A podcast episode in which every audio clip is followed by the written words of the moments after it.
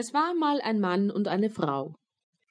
Die wünschten sich schon lange vergeblich ein Kind.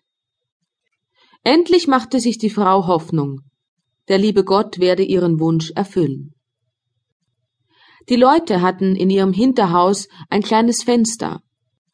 Daraus konnte man in einen prächtigen Garten sehen, der voll der schönsten Blumen und Kräuter stand. Er war aber von einer hohen Mauer umgeben, und niemand wagte hineinzugehen, weil er einer Zauberin gehörte, die große Macht hatte und von aller Welt gefürchtet ward. Eines Tags stand die Frau an diesem Fenster und sah in den Garten hinab. Da erblickte sie ein Beet, das mit den schönsten Rapunzeln bepflanzt war, und sie sahen so frisch und grün aus, dass sie lüstern ward und das größte Verlangen empfand, von den Rapunzeln zu essen. Das Verlangen nahm jeden Tag zu, und da sie wusste, dass sie keine davon bekommen konnte, so fiel sie ganz ab, sah blass und elend aus. Da erschrak der Mann und fragte Was fehlt dir, liebe Frau? Ach, antwortete sie, wenn ich keine Rapunzeln aus dem Garten hinter unserem Haus zu essen kriege, so sterbe ich. Der Mann, der sie lieb hatte, dachte, Ehe du deine Frau sterben lässest, holst du ihr von den Rapunzeln. Es mag kosten, was es will. In der Abenddämmerung stieg er also über die Mauer in den Garten der Zauberin, stach in aller Eile eine Handvoll Rapunzeln und brachte sie seiner Frau. Sie machte sich sogleich Salat daraus und aß sie in voller Begierde auf. Sie hatten ihr aber so gut geschmeckt, dass sie den anderen Tag noch dreimal so viel Lust bekam. Sollte sie Ruhe haben, so musste der Mann noch einmal in den Garten steigen. Er machte sich also in der Abenddämmerung wieder hinab. Als er aber die Mauer herabgeklettert war, erschrak er gewaltig, denn er sah die Zauberin vor sich stehen. Wie kannst du es wagen? sprach sie mit zornigem Blick in meinen Garten zu steigen und wie ein Dieb mir meine Rapunzeln zu stehlen.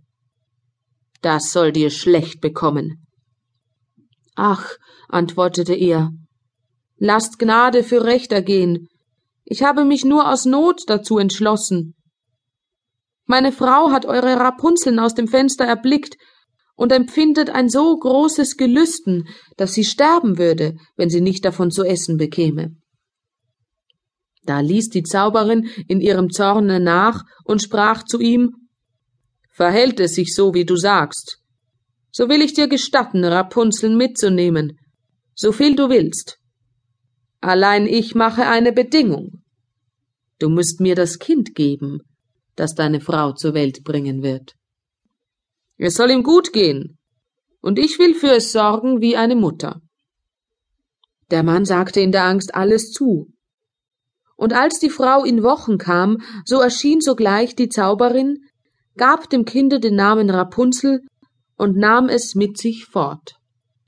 Rapunzel ward das schönste Kind unter der Sonne. Als es zwölf Jahre alt war, schloss es die Zauberin in einen Turm, der in einem Walde lag und weder Treppe noch Türe hatte. Nur ganz oben war ein kleines Fensterchen. Wenn die Zauberin hinein wollte, so stellte sie sich unten hin und rief Rapunzel. Rapunzel. Lass mir dein Haar herunter. Rapunzel hatte lange, prächtige Haare, fein wie gesponnen Gold. Wenn sie nun die Stimme der Zauberin vernahm, so band sie ihre Zöpfe los, wickelte sie oben um einen Fensterhaken und dann fielen die Haare zwanzig Ellen tief herunter, und die Zauberin stieg daran hinauf.